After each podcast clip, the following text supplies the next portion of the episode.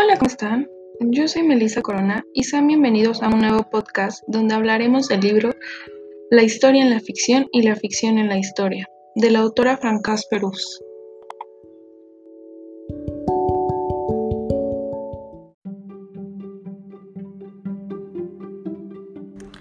Para empezar, hablaremos sobre ella. Ella nació en 1936 en Le Point-Bellard, Francia, y ha sido maestra en letras hispánicas por la Universidad Paul Valéry en Montpellier. Ha residido en América Latina, tanto en Ecuador, Chile y México desde 1963 y ha sido profesora e investigadora titular en la Universidad Nacional Autónoma de México. Ha impartido clases como profesora invitada en diversas universidades de América Latina, Canadá y Estados Unidos y esto ha hecho que sea perteneciente al Sistema Nacional de Investigadores y a la Academia Mexicana de Ciencias.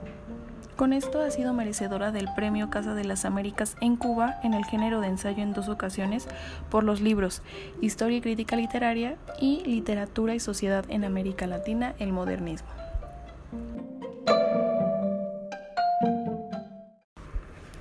Sus investigaciones y numerosas publicaciones, tanto nacionales como internacionales, se orientan hacia la teoría, crítica e historiografía literaria, y más específicamente hacia cuestiones de poética histórica.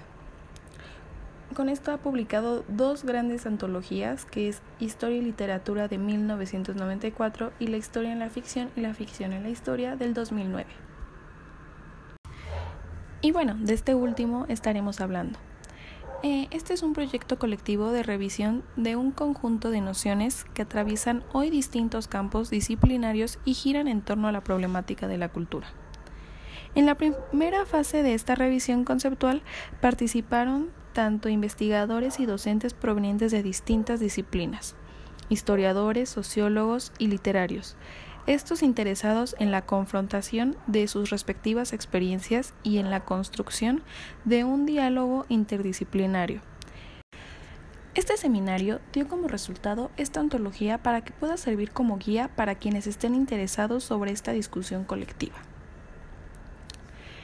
Este ha sido un trabajo de síntesis de experiencias acumuladas en cuatro años, al cual se fueron integrando nuevos miembros y por lo mismo las consideraciones o los juicios en la introducción no comprometen más que a ella.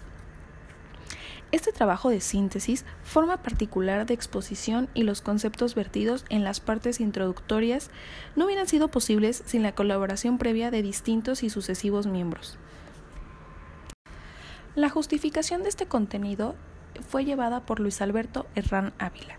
Su participación activa duró por tres años como ayudante de la responsable del proyecto, y este desempeñó un papel de cualquier orden en la configuración final de la antología. Después de esto, él fue becado por la Dirección General del Personal Académico de la UNAM y por el Sistema Nacional de Investigadores del CONACIT.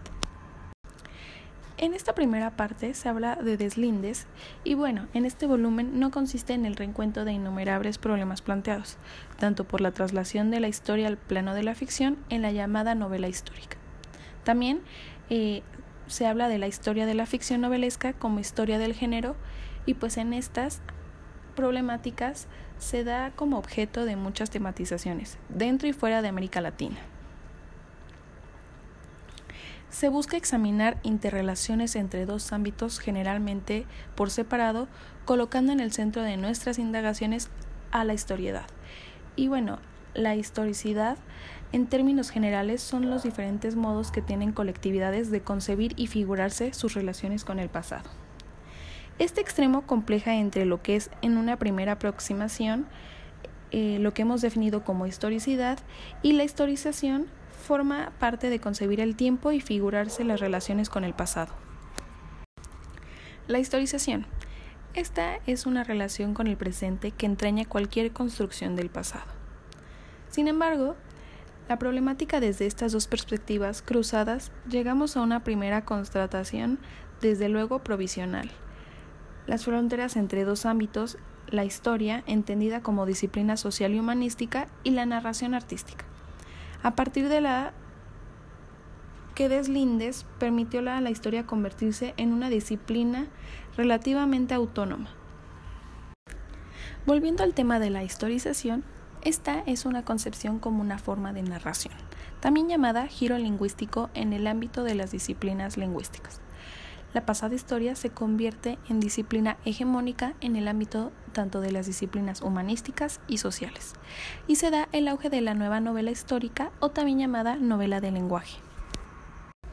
Esta habla sobre la pugna en las disciplinas humanísticas y sociales, pues la mayoría de los debates en torno al deslinde del ámbito de pertenencia de nociones y conceptos provenientes no solo de la historia o de la teoría literaria, sino también de la teoría social y de la antropológica. En esta eh, se habla sobre el desenvolvimiento de las disciplinas y de sus debates internos, los reiterados llamados a la multidisciplina, interdisciplina y transdisciplina. Estas atestiguan esta pérdida de incertidumbre a la investigación social.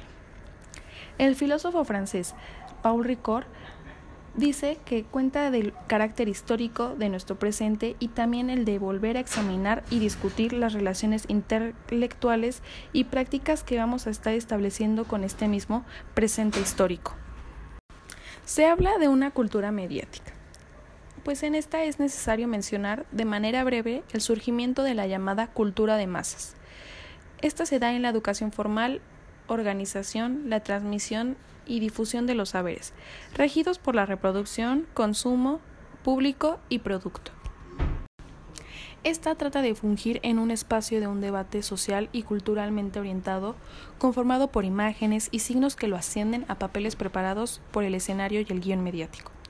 Da el montaje mediático de la vida privada y la saturación de las capacidades imaginativas y reflexivas de los consumidores por lo real. Esta busca dar una opinión, sin embargo, distinta mucho de equivaler a un conocimiento y en cuanto a la libertad. La pluralidad, otredad e identidad son promovidas por el discurso mediático. En otras palabras, la sensibilización y la formalización para el descubrimiento de la diversidad, de la justa aprendización de la alteridad y el cultivo y enriquecimiento de las propias subjetividades. Se habla también de las disciplinas e interdisciplinas, centradas dichas problemáticas en las relaciones entre historia y lenguaje y ficción. El núcleo de la problemática y el ángulo disciplinario particular adoptado por su indagación antes que atribuyéramos en disciplinas y propusiéramos otra historia de ella a partir de cada una de las nociones mencionadas. Su objetivo consiste en poner a relieve las reconfiguraciones entre estas y otras nociones a fines de dar un ámbito en donde las mismas disciplinas se van definiendo así. Aquí se da un punto muy importante que es la globalización. En esta la humanidad habría entrado en una era totalmente nueva. Procederemos mediante una multiplicidad de cala espacio temporal destinada a dar cuenta de la trayectoria de movimientos conceptuales diversos. Las dificultades de investigación son muchas, pero aquí se rescata la memoria recobrada. Se pretende crear una ruptura con la literatura, la teoría y la crítica literaria. Objeto, hacer memoria que no es lo mismo que hacer historia. La memoria, en cambio, es no solo descontinua y fragmentaria, sino que al conjugar recuerdos y olvidos suele variar sus énfasis y sus soslayos, y en su inextricable unión con la imaginación acostumbra también construir asociaciones y trayectos de sentido cuyos pilares no excluyen los puentes tendidos sobre el vacío. Por eso no hay que olvidar que la memoria de nociones y conceptos no pretende oponerse a la historia y desconocer por completo la cronología, solo rehúsa construir acontecimientos. Se habla también del lenguaje, cultura y prácticas discursivas. El lenguaje, historia y ficción conllevan a la necesidad de examinar el movimiento de nociones y categorías de un ámbito a otro. Son apoyadas en la teoría y la crítica literaria y están caracterizadas desde siempre por su carácter pluridisciplinario e interdisciplinario. Se tocan puntos importantes como es la cultura, que va de un discurso mediático por usos y costumbres y da representaciones en un espacio social.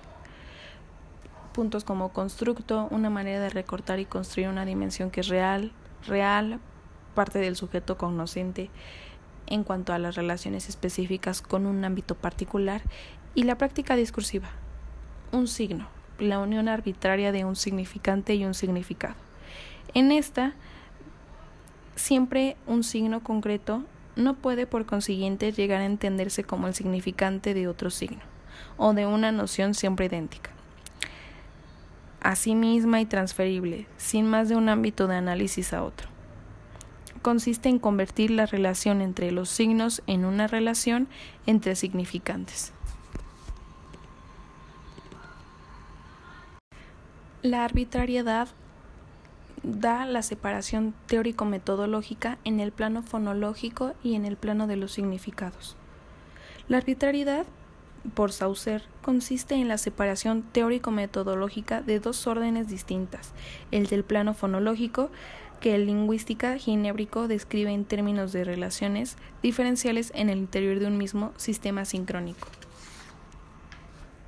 Y pues en sí, el plano fonológico es el habla y cultura. Y la, la otra, que es el plano de los significados, esta ah, da ejemplo a la lengua y el habla. El último punto que se toca en esta parte de la introducción es la ficción y ficciones. Este vocablo adquiere muy variadas acepciones, la que proviene del inglés, de la tradición grecolatina, que se refiere al teatro y la poesía, las modernas, tradición europea y francesa, comprendía una multiplicidad de géneros y formas en la historia, dan una reflexión filosófica y creación propiamente artística. Estas suelen remitir a una construcción en y por medio del lenguaje. En el ámbito de las humanidades, tiene predominio creciente de la ficción novelesca y en el ámbito de la literatura descansa en la capacidad de la ficción novelesca para absorber y redefinir su propio ambiente. Y pues en sí consiste en dilucidar y organizar y volver patentes las disposiciones latentes, tanto en comportamientos y destinos mejores o peores que nosotros.